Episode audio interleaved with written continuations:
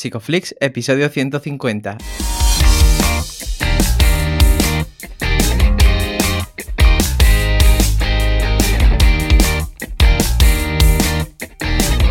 Bienvenidos a Psicoflix, un espacio de psicólogos para psicólogos, un podcast donde entre todos buscamos ser cada vez mejores profesionales de la psicología. Aquí estamos hablando de todas las estrategias, técnicas y noticias de la psicología contemporánea, pero siempre con la evidencia científica que nos gusta defender.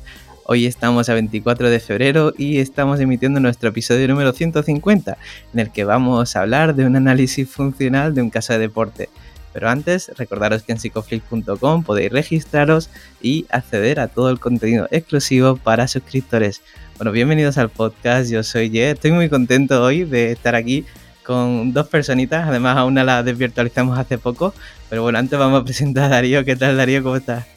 Hola Ye, bien, hoy Hoy estamos grabando eh, de maneras diferentes, nos estamos viendo las caras y estamos valorando si vernos las caras más a menudo o no.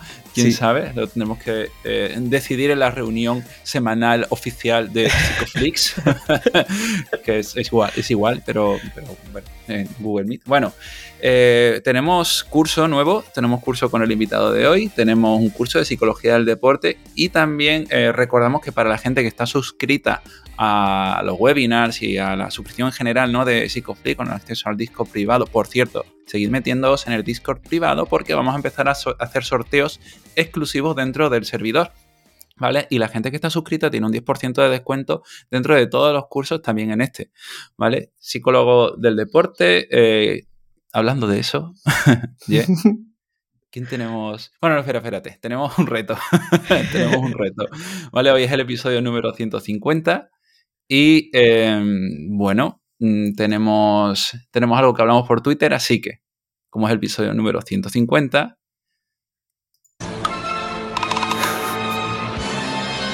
buscar el problema? Pues escuchad nuestro lema. Para proteger al mundo de la devastación. Para unir a todos los pueblos en una sola nación. Para denunciar al enemigo de la verdad y el amor. Para extender nuestro poder más allá del espacio exterior. Jesse. Y James. El Team Rocket despega a la velocidad de la luz. ¡Tacatá! Rendíos ahora o preparaos para luchar. ¡Ole, bien dicho! Me mato. Episodio 150, estamos dentro de Zencaster grabando con Charmander, pero Charmander no es Charmander. ¿Quién es Charmander, Ye? Pues mira, estamos muy contentos. A mí no me importaría que fuera Charmander, pero es Javi Hernández Ferrón. Él es psicólogo deportivo, máster en psicología y coaching de la actividad física y del deporte, máster sanitario y bueno, con una trayectoria amplísima como jugador de baloncesto. ¿Qué tal, Javi? Bienvenido. Bienvenido, Javi. Yo no sé la vida en otros multiversos cómo estará yendo, pero por estas cosas merece la pena vivir en este año 2022 y en este mundo. Así que encantado de estar aquí otra vez. Encantado, Javi. Claro, hubo ciertos, ciertos debates y al final ha, salido esto. Ha salido esto. Yo espero que la gente no se desuscriba de, de Sukiflix, de Psicoflix, ¿vale? Porque, bueno, eh, hoy te tocaba episodio meme, no tan meme, porque el contenido que tenemos me parece súper, súper interesante. Javi, ya mucha gente te conoce. Eh, pero cuéntanos, ¿quién eres? ¿Qué haces? Eh, bueno. es tu vida? Vine en el episodio 77 la primera vez y mi vida desde entonces, pues por suerte o por desgracia, ha cambiado bastante. Entonces, eh, bueno, básicamente, como ha dicho Jay, pues eh, soy psicólogo deportivo, ahora prácticamente full time, jugador de baloncesto profesional hasta hace un añito, que ya pues este año pues me lo estoy tomando ya de, otra manera, dedicando pues, al final todo el tiempo a la psicología que antes no tenía o que antes tenía que dedicarle al, baloncesto y también en proceso pues de habilitarme y de terminar de formarme como psicólogo sanitario pues para también darle otra, otra perspectiva y otro más, otra parte más de, extensión a, a, todo lo que hago. Y ahora pues también formador en Psicoflix y con muchas ganas de hablar de todo eso y más con vosotros. Qué bien. Bueno, además, muy chulo, ¿no? Que, que, la, bueno, la receptividad que ha tenido la gente con el curso sí. ha sido increíble. La gente. El vídeo bueno, ha hecho mucho, ¿verdad, Jay? Es verdad. Hombre, el, el vídeo metiendo ahí desde el centro del campo ha sido una pasada. Y, y, esto mola mucho, ¿no? Porque yo estuve buscando y de hecho creo que no hay ningún curso de análisis de conducta desde el deporte. No sé si en el mundo, pero por lo menos en, en habla hispana no hay. Y, me parece alucinante que, que, lo hayamos sacado y encima pues contigo, ¿no? O sea, que con, con muchas ganas y muy felices de que sea así. Claro. Sí, yo, yo por lo que tampoco es que haya hecho un research de la hostia, pero creo que tampoco hay demasiado sobre el tema. Y no sé, para mí también es como, o sea, un momento de decir, hostia, tanto con lo, por lo que llevas formándote y tanto por lo que has intentado aplicar al final la psicología deportiva tiene esa parte como de vacío legal, entre comillas, de que parece que decantarte por una corriente eh, científica pues no está bien visto o no es lo normal. Y pues yo lo, lo vi como el, el, paso del punto de inflexión de decir, coño, llevo 3, 4, 5 años formándome sí. en esto, ¿por qué no pues solidificarlo y qué mejor que, coño, haciendo una, una formación que, no, uh -huh. Es un poco subjetivo que lo diga yo, pero por lo menos curro y, y horas de trabajo o, y o de... aseguro, no, no, no solo lo digas tú, eh, lo, lo tiene, tiene, lo tiene. Entonces, es una alegría, o sea, trabajar con, con, gente como tú, con el contenido que has preparado, el curso está súper bien estructurado, muy bien explicado todo. Eh, sí que hemos estado investigando y no hay prácticamente nada de psicología del deporte desde el análisis de conducta, eh, al menos en castellano.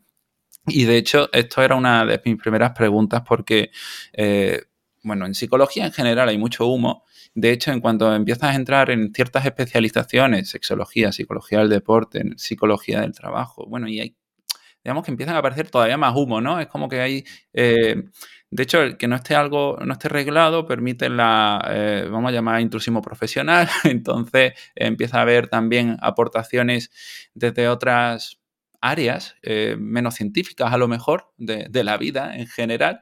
Y claro, la psicología del deporte tiene humo por muchos sitios, ¿no? Que le entran, ¿no? Que vas, vas viendo con lo que tienes que ir luchando. Entonces, eh, Javi, cuando tú entras en, este mundo, ¿con qué frentes tienes que hacer eh, campañas, ¿no? ¿Qué, ¿Qué mitos, qué maguferío tienes que ir luchando en tu día a día?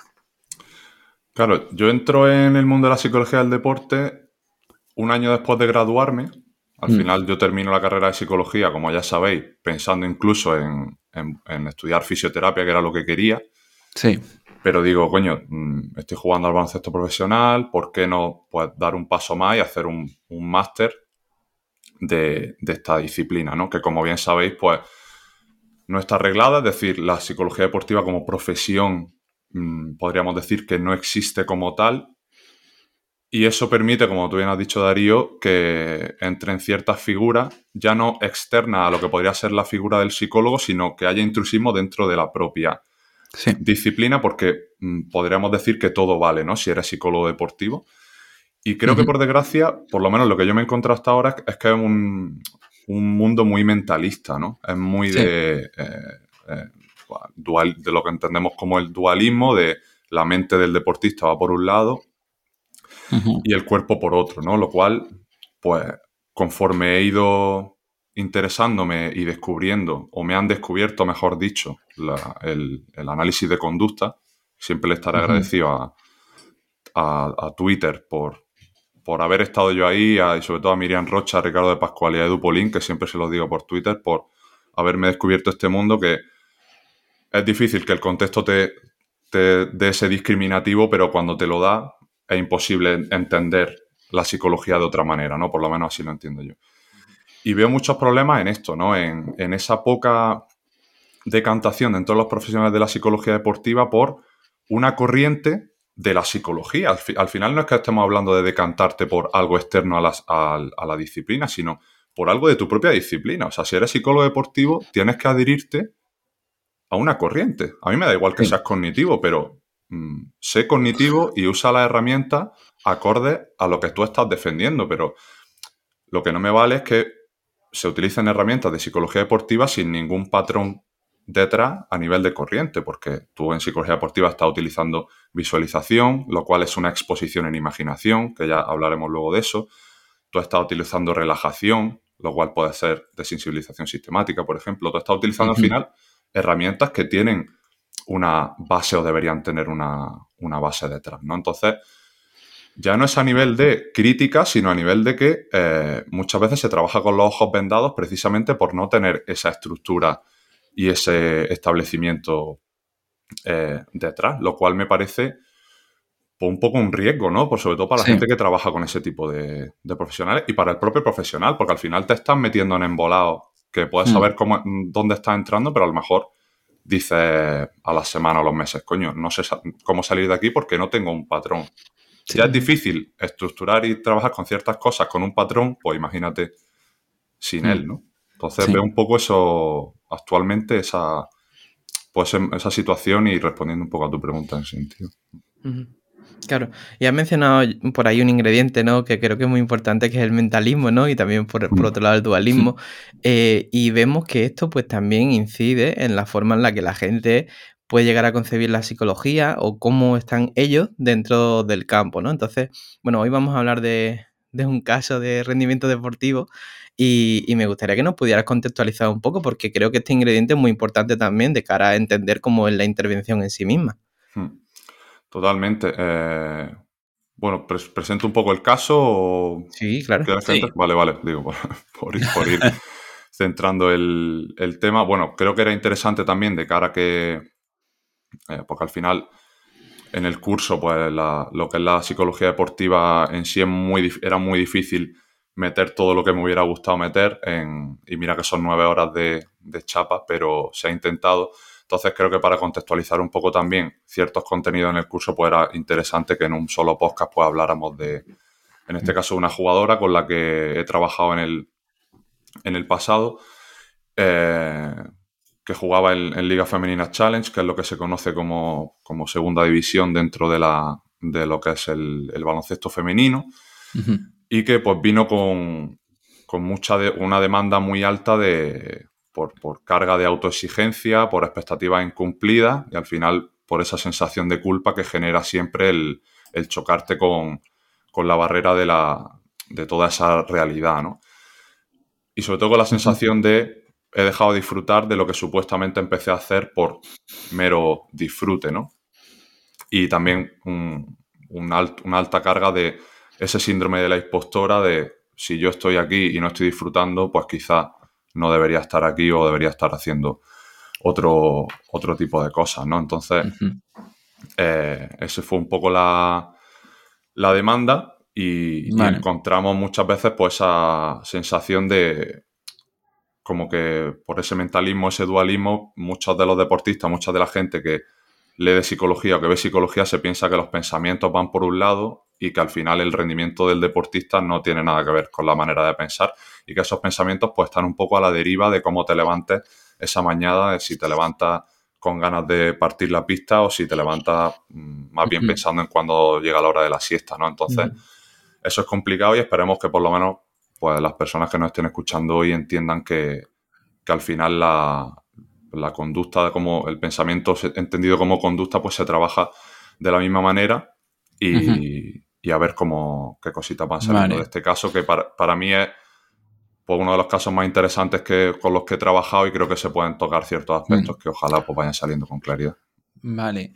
Pues Javi, dime pues las típicas preguntas que hacemos en la, primera sesión, ¿no? Que había ido a terapia antes, eh, ¿qué, edad tenía más o menos? Eh, ahora tiene 23. Cuando empecé a trabajar con ella tenía 21 vale. aproximadamente. ¿Y no había ido a terapia antes? No. Vale, era su primera experiencia, ¿no? Con un, con un psicólogo en este caso. Y iba, mm, eh, o sea, cuando pide ir a terapia, es, lo hace de manera individual, es una idea que sale desde el equipo. Eh, ¿Cómo está esta, esta forma de intervenir? Claro, aquí el, tema, el tema está en que, pues por desgracia, casi ningún contexto colectivo deportivo cuenta con una figura de la psicología del deporte eso es una realidad. Entonces, muchas veces son las propias jugadoras, en este caso, las que se tienen que buscar un poco la, la habichuela. Y en este sentido, en deporte, yo creo también en, el día a día de la, de la, clínica, vosotros me lo podréis confirmar, se nota mucho el bienestar subjetivo que a ti te provoca el hecho nada más de contactar con un profesional de la salud mental, por ejemplo. O sea, yo me he encontrado casos de personas que me envían un correo eh, preguntando por servicio, contándome un poco la situación por encima, tal. Personas a las que les nota un interés y un conocimiento en lo que es su problema, a las cuales tú haces un primer contacto con ellas y luego no te responden o te responden a lo mejor, yo me he encontrado casos de personas que me han respondido a los dos meses y me han dicho, es que nada más que el hecho de escribirte me ha supuesto un bienestar, como una sensación de, vale, ya estoy trabajando por, por, esto, ¿no? Claro. Y hmm. en el caso de esta jugadora eh, pasó algo parecido. Ella me contactó, me contó un poco el problema, pero no empezamos a trabajar hasta el mes y pico de, de, pues de generar ese, ese primer contacto. Al final, la primera sesión, pues como tú dices, fue mucho de, me gusta, aparte de las típicas preguntas, obviamente, de, pues como tú has dicho, de explicar, dejar muy bien, perdón, dejar muy bien explicado el modelo de trabajo, sobre todo porque si los deportistas que no han trabajado con un psicólogo antes, la mayoría no conocen eh, de qué va un, proceso terapéutico, pues se piensan muchos que solo van a desahogarse, que solo van a hablar, que a una persona que te va a dar simplemente otros puntos de vista sobre lo que estás viviendo. Y me gusta dejar muy bien explicado eso en primera sesión para que no haya, sobre todo, malentendidos, ¿no? Luego, la frecuencia de, las sesiones, yo normalmente en, deporte trabajo cada, cada dos semanas, al contrario de lo que se puede pensar en clínica, porque al final hay otros muchos condicionantes, entre ellos el económico, porque por desgracia el baloncesto, si más allá de las primeras ligas, es un deporte muy precario, y intento llegar a un término medio con, con deportistas que quizás están dando el paso y al final, pues yo puedo entender, ni yo me lo, me lo podría haber permitido en mi época, pues cuanto ni más otras jugadoras y más en deporte femenino que está todavía peor, ¿no? A partir de ahí, eh, pues hablamos un poco de, hacemos un poco un proceso de evaluación, vemos al final una deportista muy joven, que tiene una alta carga de expectativas porque supuestamente para su edad debería de estar en una liga superior, porque ha sido categoría eh, selección española en categorías inferiores, pues se va creando un ambiente de alta, de alta expectativas desde que ella era joven. Y las dos temporadas anteriores a contactar conmigo pues son eh, malas a nivel de no ajustarse a lo que ella supuestamente debería de estar situada con esa edad, ¿no? Entonces eso le provoca pues mucha discordancia. Y también, como acabo de contar, el hecho de las, lo que se conoce como ligas FEB, que para el que no esté familiarizado con el contexto de baloncesto, pues son todas aquellas ligas que están fuera tanto de Liga Femenina Endesa, que es la primera división eh, femenina, como de Liga Endesa, que es la primera división masculina. ¿no? Todo lo que entra debajo son lo que se conoce como ligas FEB, que es un contexto ya predisponente a ser ansiógeno por lo precario, por los pocos meses de competición, al final tanto jugadores como jugadores de baloncesto competimos durante ocho meses y estamos tres, cuatro meses sin percibir unos ingresos y tampoco sin percibir unas condiciones que a ti te supongan en esos tres o cuatro meses, por, por ejemplo, ingresar una prestación por desempleo.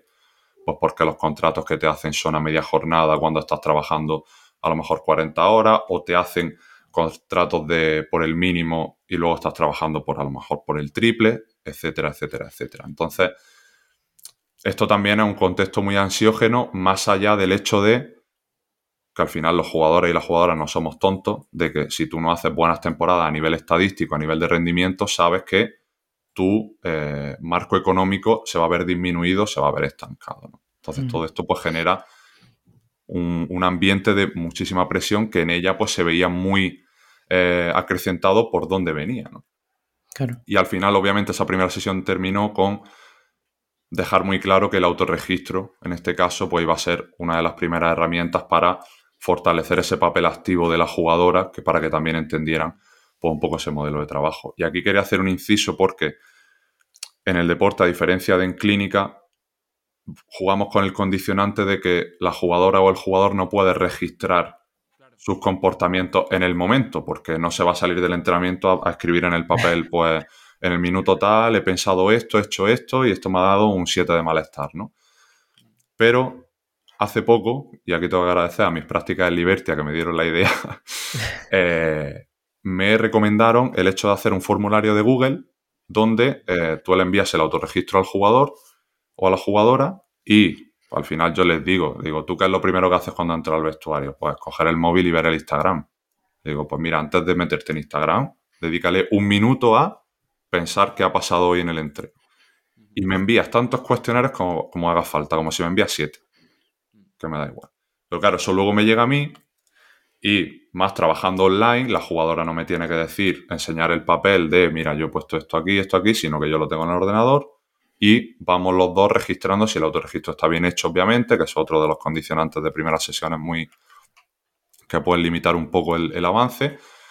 Y también ayuda a que haya una comodidad de decir, vale, esto no son deberes, sino que son tareas para que tú te vayas acercando o nos vayamos acercando los dos a nuestro objetivo. Entonces, a mis compas psicólogos deportivos que nos estén escuchando, pues les recomiendo mucho porque en el, en el deporte jugamos con ese condicionante de que si al final la jugadora, el jugador llega a casa, se ducha, come, cena y se pone a registrar lo que ha hecho en el entreno. Pues no es que no te acuerdes, es que vas a estar secado. Porque ya, mm, ya lo veremos ahora. O sea, es muy diferente tus comportamientos cuando estás con la sangre caliente en el propio entrenamiento a cuando los percibes desde fuera diciendo, hostia, ¿cómo coño he sido capaz de reaccionar de esta manera ante algo a lo que supuestamente pues no, no debería haber sido así? Entonces, eso también es importante, o por lo menos para mí me parece clave dejarlo entendido en primera sesión, porque para mí es básico que se vayan con un autorregistro nada más empezar.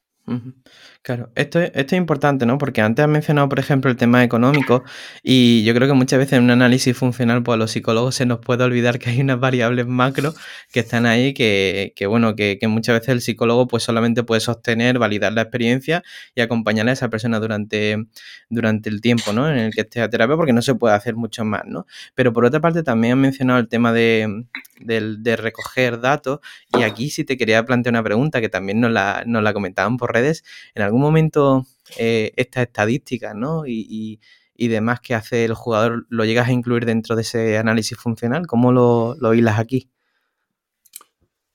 Pues eh, voy a empezar diciendo un depende, pero voy a, voy a, entrar, voy a entrar Malditos psicólogos. Porque, al final sería injusto no, no, decirlo. Lo incluyo en el momento en el que yo considero que esas estadísticas son parte del objetivo del jugador. Mm. Y me explico. O sea, al final hay personas que por la demanda que tienen es mm, el hecho de que hagan el fin de semana 15 puntos o 8 puntos en vez de 15 les supone una alta carga ansiógena en el momento en el que, por ejemplo, se pueden joder un domingo de día libre pensando en qué mierda de partido he hecho ayer, con 8 puntos no, no, me va a llegar un contrato el año que viene, no voy a mejorar mis condiciones. Entonces eso ahí hay que trabajarlo.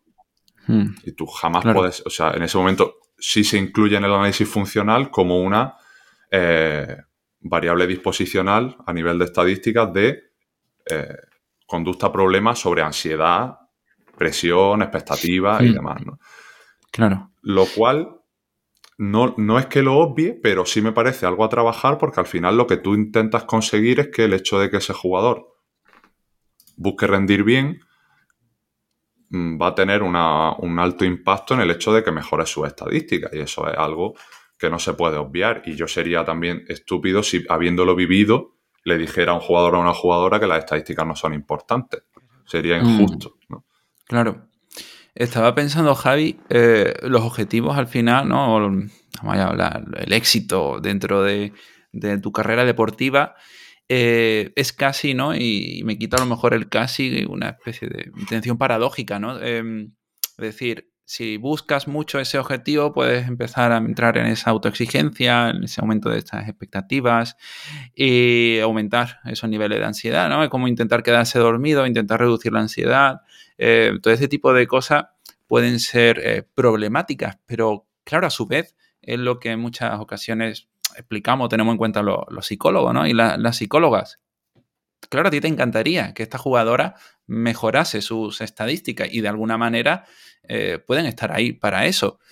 Pero tenerlo como un objetivo principal puede ser incluso eh, perjudicial, ¿no? Entonces, es lo que te estaba diciendo, oye, ¿cómo sacar? Porque él te preguntaba cómo meterlo, cómo tenerlo en cuenta, pero yo te pregunto cómo sacarlo de la sesión trabajando todo lo que favorece ¿no? todas estas conductas problemas que ahora irás explicando, ¿vale? Y que eh, se queda ahí como, como esa idea ¿no? flotando sobre los objetivos que, sí, que, serán importantes, pero que no forman parte de, incluso la conversación. Claro. Yo aquí lo que trabajo mucho es esto como dicen, ¿no? en plan, cuando quieres cambiar un hábito, no, lo, no lo elimines, sino que sustitúyelo por otro, ¿no? plan, cuando se trabaja, por ejemplo, con problemas de nutricionales, dicen, no te dejes de tomar ese postre, sino que sustitúyelo por otro, ¿no? Entonces, aquí trabajo mucho con, eso. Yo al, a la jugadora o al jugador jamás le digo que no vamos a pelear por ese objetivo, pero sí le digo que a mí me encanta que estén adheridos a objetivos y eso los deportistas muchas veces se agradece porque lo traen de serie, el hecho de también por, por esa por todo lo que se ha arraigado la, la sociedad eh, norteamericana de eh, pues Strong's Never Quit, todas estas frases de Fight for It, de pues nadie, o sea, como que se entiende, ¿no? Que, el deporte lleva esa, esa, parte intrínseca de siempre estar peleando por esos objetivos, ¿no? Eso a mí, en cierta manera, me gusta porque vienen, como digo, con esa habituación, ¿no? Pero sí les digo que de cara a... Mm, yo siempre les defiendo que el hecho de que tú sufras mucho por algo no implica que lo quieras más o que ames más a ese objetivo que otra persona que acepta ciertas caídas. Y eso es una idea que hay que reestructurar mucho desde, desde primera sesión. O sea, si tú a mí me dices que te jodes todos los domingos porque para ti es muy importante hacer 15 puntos en vez de 8, a mí no me estás defendiendo que pelees más por tus objetivos que una persona que desconecta mejor si hace un mal partido. Casi que al contrario te diría. O sea, porque la persona que, trabaja por desconectar mejor de esos mm. malos partidos, de esos malos momentos, está trabajando un poco más, aunque parezca al contrario. Al final lo fácil es rumiar ese pensamiento de con estas actuaciones no voy a llegar, no va a mejorar mi contrato y tal. Entonces, claro. partimos de ese objetivo que es totalmente real y es totalmente entendible. Como digo, sería tonto si no lo, si no lo defendiera, pero hay que empezar a desgranar todo lo que cae debajo de ese objetivo y que realmente es lo que se viene a trabajar en terapia. Al final, esto es muy, muy cuñado, pero proceso, proceso y no resultado, pero es que es así. al final, si eh, ese resultado, lo primero que no depende exclusivamente de ti. Y eso es totalmente ¿cierto? Pero claro, hay que trabajar porque las cosas que sí dependan de ti, tú seas, eh, mm, las puedas manejar con, con una mayor probabilidad de, éxito y el resultado se acerque o no, tú tengas el bienestar de por lo menos saber empezar a acercarte a todo lo que puedes hacer por mm. ese objetivo. ¿no? Entonces, eso se, se, trabaja mucho, como digo, desde el principio, porque además Mm, no se establecen bien, los, deportistas de per, se no establecen bien los objetivos eh, mm. de, durante, a lo largo de una temporada porque el baloncesto es un contexto muy resultadista y el deporte y el resultadismo que implica pensamiento absolutista o todo o nada o negro o blanco si hago esto soy el puto amo pero si no soy malísimo hmm. y eso ahí conlleva un trabajo de reestructuración brutal en sesión para luego establecer objetivos acorde a Oye, ¿tú te has planteado quién eres como jugadora, por ejemplo? ¿Y qué, es lo que te ha traído hasta aquí? Vale, partimos de un contexto de mierda. Situación mala, pero... Hmm. Y siempre, o en muchas ocasiones, te acaban. Dicen, bueno, yo soy buena en esto, pero empiezan a meter los peros. Plan, yo hago bien esto, pero... O hago bien esto, pero he empeorado. Entonces es como... Te das cuenta que te acabo de preguntar por lo que haces bien. Y siempre te lo llevas a lo que tienes que mejorar o por lo que a lo mejor el entrenador no te está poniendo tanto este año.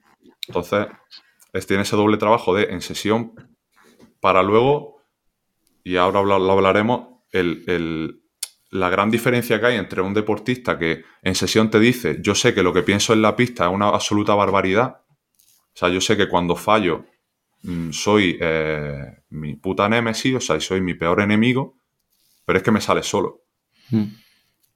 Y ahí es donde entra lo primero, que ellos acepten que eso es totalmente normal porque tú has aprendido a, a, a comportarte de una manera en la pista y fuera de otra, pero que sí podemos hacer cosas fuera de la pista para anticipar lo que va a pasar dentro de ella y empezar a responder de una manera más sana, entre comillas. ¿no? Y eso es lo más complicado. Lo más complicado. Claro. Has dicho, has dicho una frase que dicen mucho en terapia, ¿no? Que, esto sale de dentro, ¿no? Y como que no lo puedes controlar y que de alguna manera, pues eso también, em, ahí hay un aprendizaje, ¿no? Nosotros como psicólogos tenemos que detectar que hay una serie de reglas verbales que están operando ahí por debajo. Em, ¿qué, reglas verbales te encuentras con, esta persona? Eso te iba a decir que eh, se me había olvidado con lo de que por cierto, ese momento, cuando te dicen lo de me sale solo, es de puta madre para explicar el condicionamiento clásico. Está claro, claro. ahí entro full condicionamiento clásico, eh, un par de ejemplos de la vida diaria, cuando eh, huele el perfume de, tu expareja y, o cuando huele al cocido de tu madre y, te lo imaginas, ¿no? Pues.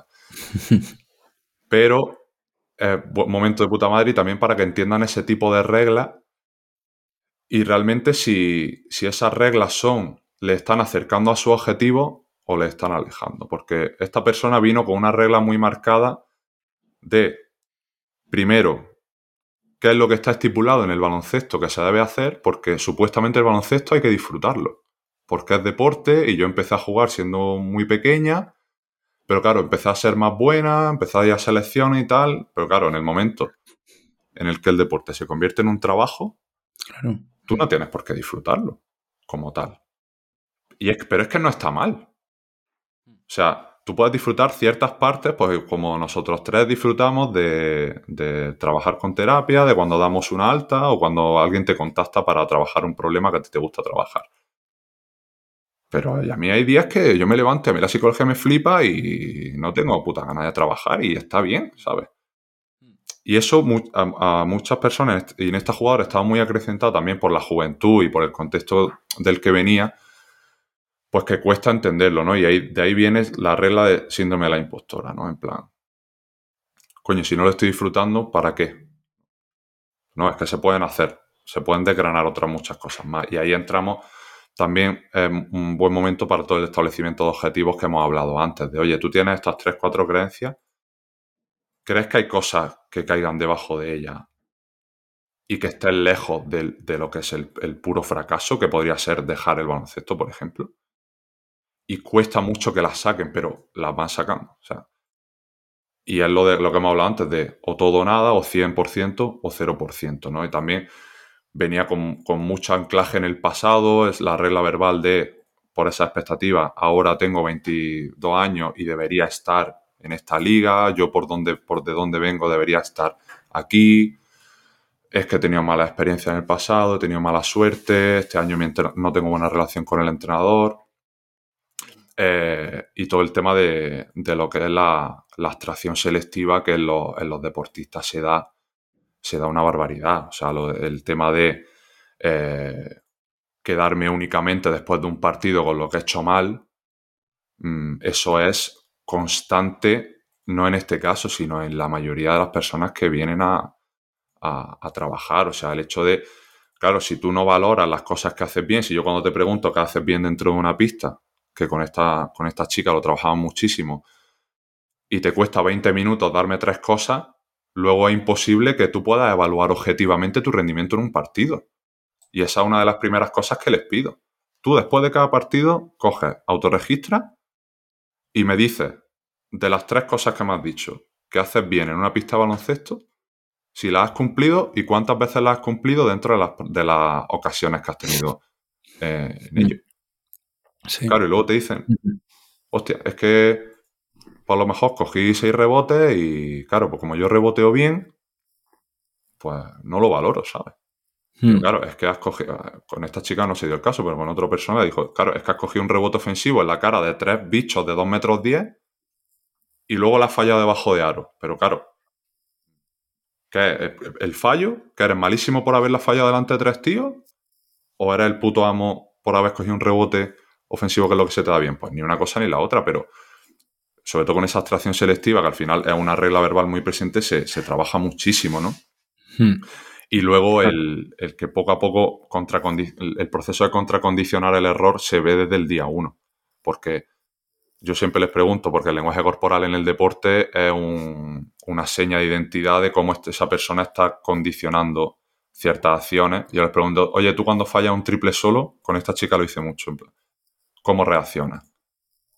Pues normalmente resoplo o, bajo a defender con los, con los brazos agachados, tal. Hmm. Y le digo, ¿tú, ¿tú crees que eso te está quitando tiempo de, por ejemplo, estar preparada por si una compañera tuya coge el rebote ofensivo y te llega la oportunidad de tirar un triple? Pues sí, porque normalmente si fallo dos seguidas, ya el tercero no lo tiro o se la paso a la base para, hmm. para que ella juegue y yo me desentiendo de la jugada. Y en cuanto ya me empiezan a hablar de las cosas que dejan de hacer por el error, meto la explicación del condicionamiento operante. Meto todos los procesos de evitación que en el deporte son, mm, están full presentes y con esta chica más todavía. Todo el, reforzamiento negativo, es decir, las cosas que dejo de hacer por el miedo o por la ansiedad que tengo en ese momento. Y también explico un poco, un poco de psicoeducación del miedo de, oye, hacemos cosas con miedo y no está mal sentir miedo ante un partido importante o ante salir de titular y querer hacer las cosas bien, pero lo que no está tan bien es lo que dejamos de hacer por tener ese tipo de sensaciones en lugar de lo que mm. deberíamos hacer. Claro, desde luego, Javi, em, las hipótesis y las explicaciones ya permiten casi de manera natural enmarcar nuevas respuestas, eh, que parten incluso de la propia historia de aprendizaje de, de, la jugadora en este caso, ¿no? Incluso que tú no tienes que darlo, ¿no? De hecho, por eso es tan importante a veces hacer énfasis ¿no? en estas hipótesis explicativas y tú incluso utilizas eh, metáforas, ¿no? Igual que yo, igual que yo, muy visuales. Tienes aquí una que me gustaría que explicase sobre el Doctor Extraño. Quiero saber qué pasa con eso. Me imagino por dónde van los tiros, ¿vale? Y, pero cuéntanos.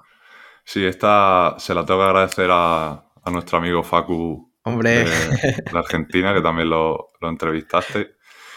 Y él puso un tuit en su día que, decía algo así como, ustedes saben en la película de, Avengers Endgame cuando está el Doctor Extraño antes de pelear contra Thanos y le dice, acabo de ver 14 millones de escenarios posibles y solo ganamos en uno. Y él y dijo, Facu, pues eso en casa lo llamamos ansiedad. Claro. Entonces, para explicarles todo el tema del pensamiento anticipatorio que en deporte se da, mm, pues como, vamos, como, como quien come pipas, porque Estamos constantemente anticipando qué es lo que va a pasar ese sábado según entrenado y qué es lo que pasa si juego bien o si juego mal, ¿no? Entonces estamos constantemente anticipando eso, qué es lo que pasa si me saca el entrenador, si no, o sea, al final lo imaginamos 100 escenarios y yo les pregunto, oye, mm, le, explico esta evidencia. Si han visto Marvel, pues la metáfora me sale del carajo. Y si no siguen Marvel, como me ha pasado en alguna ocasión, pues me quedo con cara de poker. igualmente le explico la metáfora porque yo creo que es bastante entendible, conozca al Doctor Extraño o no lo conozca. O sea, al final es entender un poco eso, ¿no? Y si no, que lo conozcan. Exacto, y si no, que empiecen a ver las pelis de Marvel, coño. Nada, broma, pero se lo explico así. Le digo, mm, y al final, digo, ¿de qué, de, ¿Cuánto tiempo te está quitando de enfocarte, por ejemplo, en... Eh, porque muchos de los objetivos que trabajamos y de las herramientas terminan por generar un plan precompetición en el cual tú tengas una, retina, una rutina perdón, psicológica tan trabajada que a ti te quite tiempo de pensar en mierda. Al final, cualquier objetivo de un jugador es no pensar en una pista. Porque yo con esta persona, con esta chica lo hablaba mucho. Le digo, ¿tú sabes jugar baloncesto? Sí. Muy bien. Sí. O sea, está eh, posiblemente entre las mejores 100 jugadoras de España. Está, o sea, está en la segunda división de la liga, eh, de, la, liga mm, femenina, ¿no? Mm, entonces, ¿qué es lo que necesitamos? Pues que las cosas que sabes hacer te salgan solas. Y porque muchas veces el exceso de pensar, anticipar eh, escenarios, quedarme enganchado en el fallo, que ahora hablaremos de las señales y de todo el hecho de simplificar los pensamientos, te está alejando de, que tú recibas una pelota abierta en el triple y el tiro te salga solo. O sea, al final yo estoy pensando en los tres fallos anteriores y no estoy centrado en ese tiro. Lo primero es que fisiológicamente se nota mucho esa ansiedad en brazos agarrotados, porque al final el baloncesto lo que busca es pues estar liberado, sentirte ligero, porque al final el tiro salga fluido y demás, ¿no?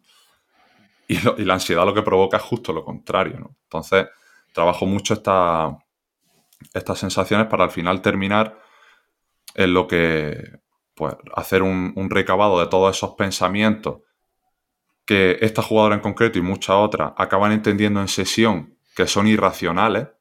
Todo el hecho de, pues si estoy en el baloncesto es por, disfrutarlo, eh, si juego mal no voy a llegar, debería estar en este sitio. Y hago un ejercicio que se llama triple filtro para desvincular el, eh, el error de la persona. Es decir, el hecho de que yo falle no implica que sea mala, sino que en esa acción me he equivocado como he podido acertar. Y funciona mucho el hecho, por ejemplo, de coger un ejemplo, eh, valga redundancia, como Stephen Curry, que es el mejor triplista de la historia de la NBA, que falla más triples de los que, de los que acierta. o sea, es que ¿qué más ejemplo queremos de que si tú quieres tener una relación sana con tu deporte, tienes que convivir con el fallo. Y eso te da muchos retweets en Twitter, pero también tiene un trabajo de la hostia detrás, que no es solo leer una frasecita de Stephen Curry diciendo que fallar es parte del proceso de aprendizaje, ¿no? Pero trabajo, como digo, este ejercicio de triple filtro de coger ese pensamiento. Y con esta chica también se dio mucho el tema de lo que piensen los demás de mí, que se me había olvidado mencionarlo, el juicio externo sobre esas expectativas de hostia, es que la gente verá, de dónde vengo, que está en selección y dirá, hostia, esta tía como no está en, primera división. Claro. Y eso está mm. súper presente. Dime, Jay, perdón. No, no, no. Y, me ha gustado esto que has dicho porque has mencionado Twitter, pero también lo sabemos, ¿no? Que si te metes en YouTube, por ejemplo, ¿no? Y pillas a cualquier jugador, pues puedes ver top 10 cagadas de X personas, ¿no? Y esto lo podemos ver también en el baloncesto. Y yo creo que muchas veces esto también debe ser, debe ser muy difícil para personas convivir con, con esos errores, ¿no? ¿Cómo haces esa exposición también a que eso esté presente de alguna manera? Claro. Eh bueno, termino con lo del triple filtro que le iba a explicar Y, me meto ahora con eso porque además está bastante relacionado.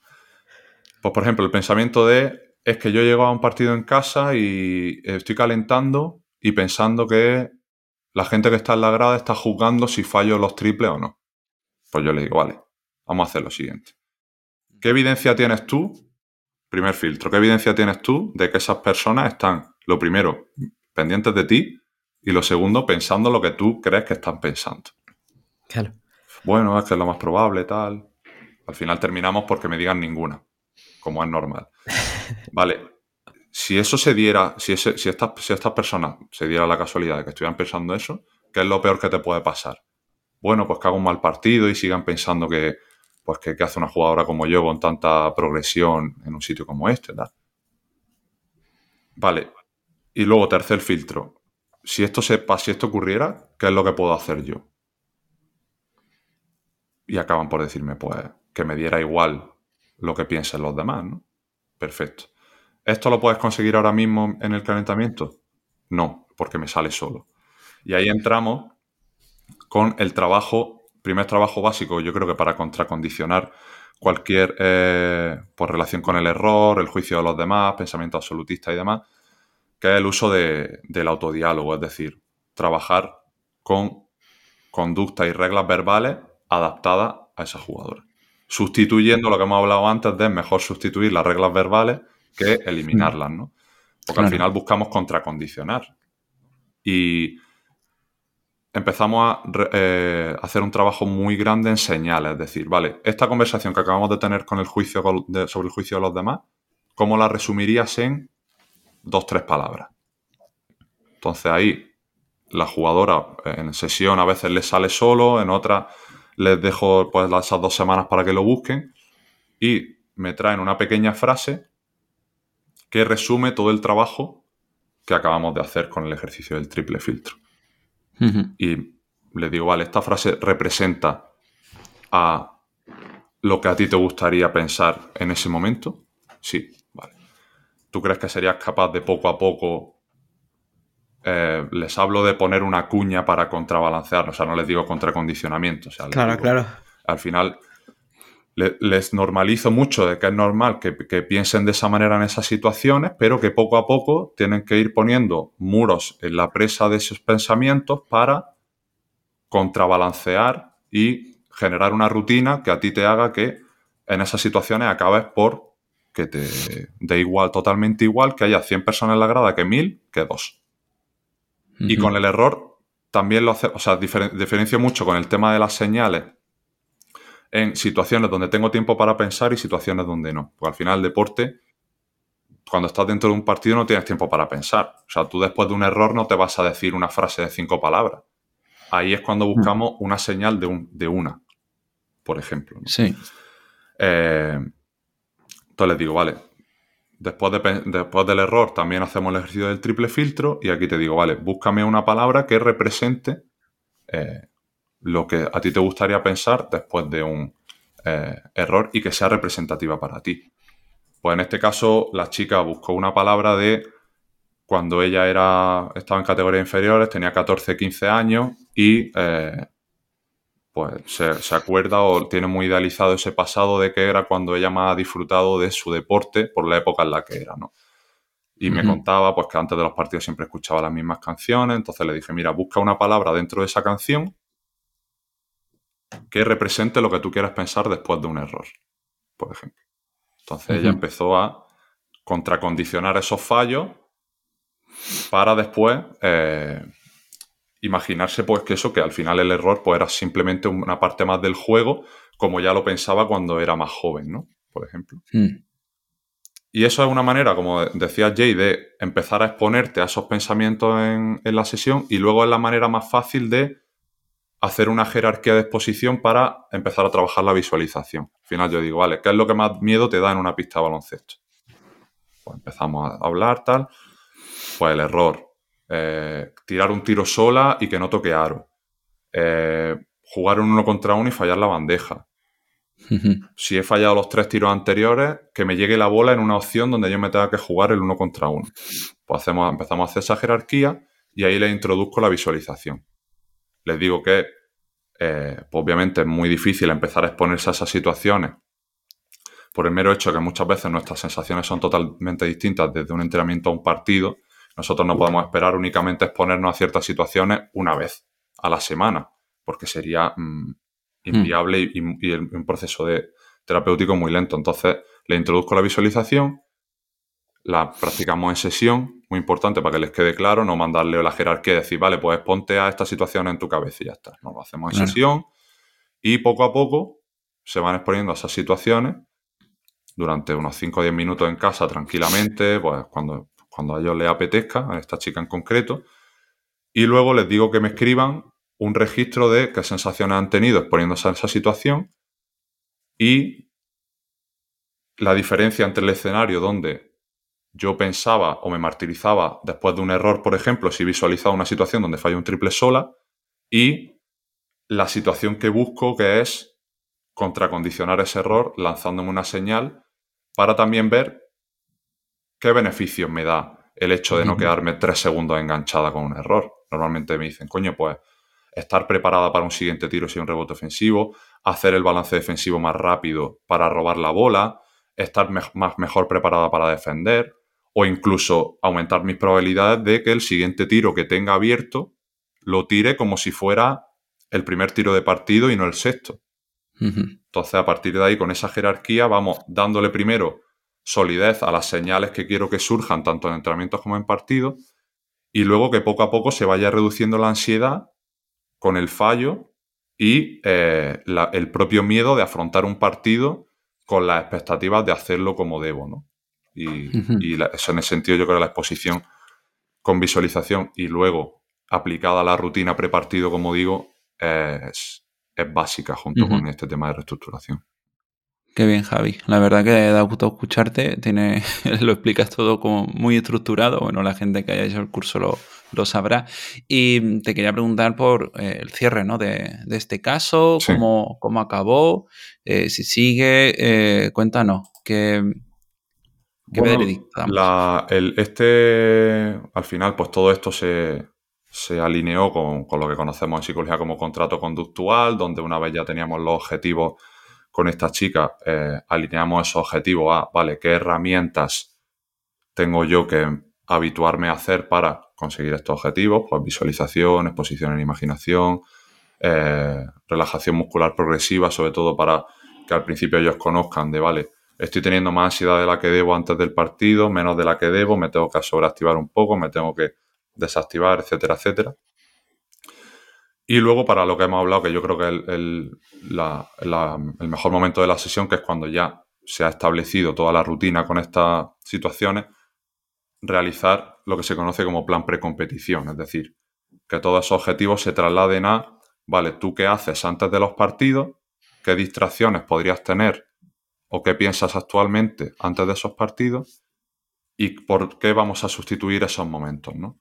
Pues cinco minutos de visualización mientras me ato las zapatillas y me cambio en el vestuario, un poquito de, eh, de trabajo en respiración o relajación muscular progresiva, pues mientras estaba haciendo la presentación del partido, el uso de señales o anticipar escenarios que me voy a encontrar dentro del partido dependiendo del rival, tener en cuenta los objetivos que me planteo para ese partido en función de lo que hago bien y por qué lo hago bien y cómo voy a reaccionar ante las dificultades, es decir, qué va a pasar si fallo dos seguidas, si meto las dos primeras, etcétera, etcétera. ¿no? Como tener esa rutina, al final, pensar siempre lo mismo en esas situaciones porque es lo que nos va a dar un poco esa, esa solidez luego a la hora de encarar el partido, ¿no?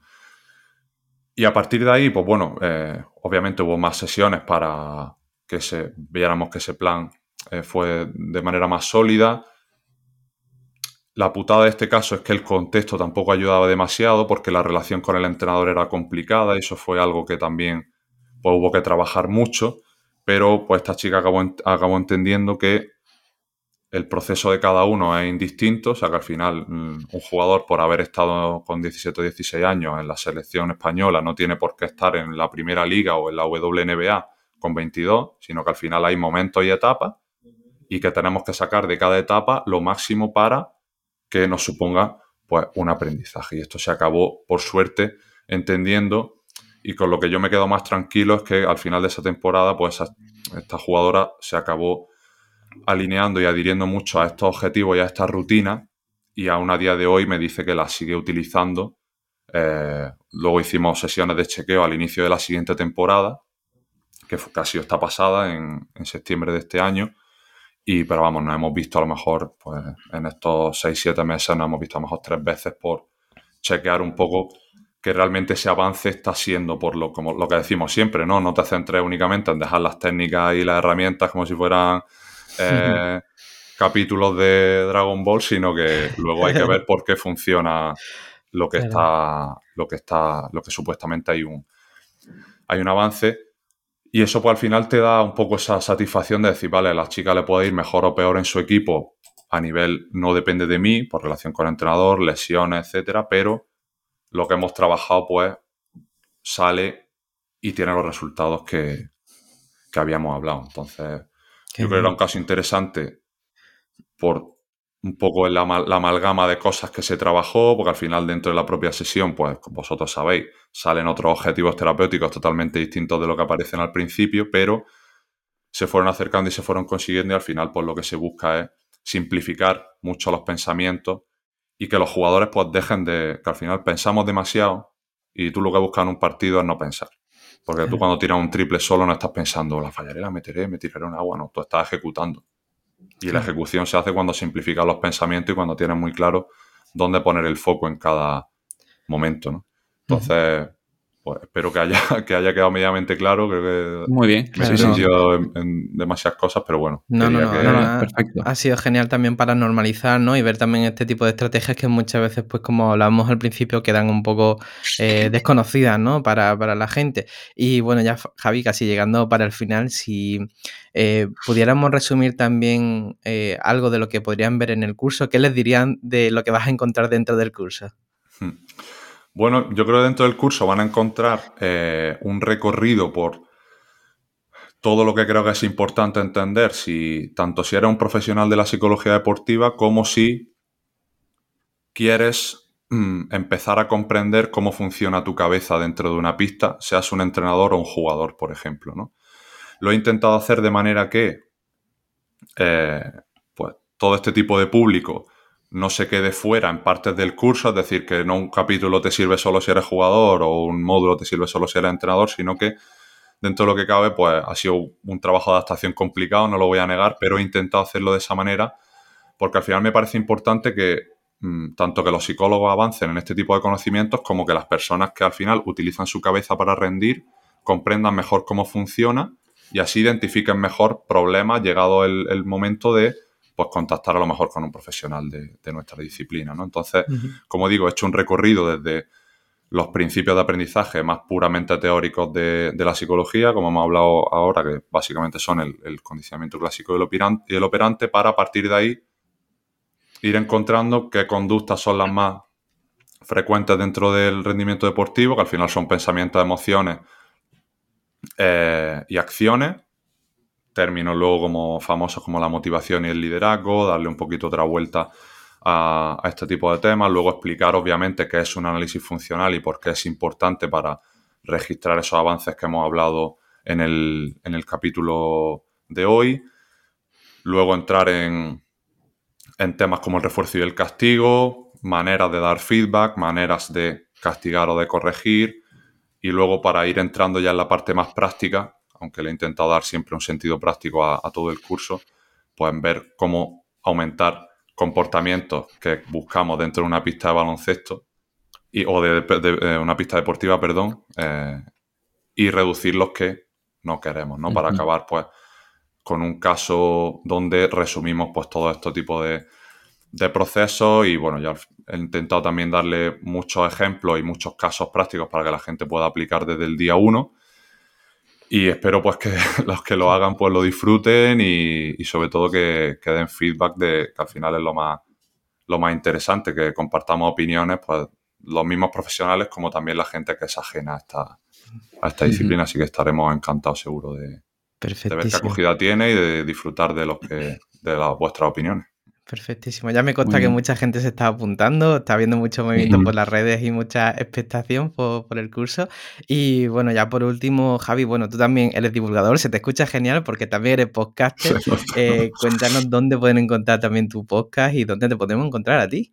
Sí, bueno, estoy te diría que casi en, en todos los sitios posibles, muchas veces en contra de mi voluntad, pero bueno, eh, básicamente estoy en, mi web, en www.javierhernandezferrón.com, donde pues si os gusta lo que hago y un poco el, deporte entendido desde un punto de vista cercano, pues, tengo ahí una newsletter muy apañada donde comparto mis movidas y que además os lleváis un manual gratuito eh, por uniros de, para entender un poco qué es lo que pasa en vuestra Además, He visto que, está gustando mucho, ¿no? en, está teniendo muy Twitter buena, está, sí, sí, sí, muy, buena acogida, así que he sentido muy guay. Y luego el, mi pequeña creación que es Psych and Roll, mi podcast sobre psicología y baloncesto, pues donde entrevisto a, a gente tanto propia al mundo de la psicología como, como ajena y donde charlamos pues de un poco todo lo que es el mundo de la psicología y el baloncesto y por qué es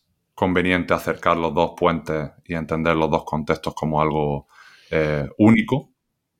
Y básicamente eso es un poco lo que hago, además de ser formador en Psicofi, que es algo para el currículum y para toda la vida también. Y para nosotros un honor que sea así. sí. Bueno, Javi, pues muchas gracias por, este ratito. Recomendamos a todas las personas que se, bueno, que escuchen el podcast, que te sigan también por redes y que, bueno, que quien quiera, pues que se anime también a apuntarse al curso.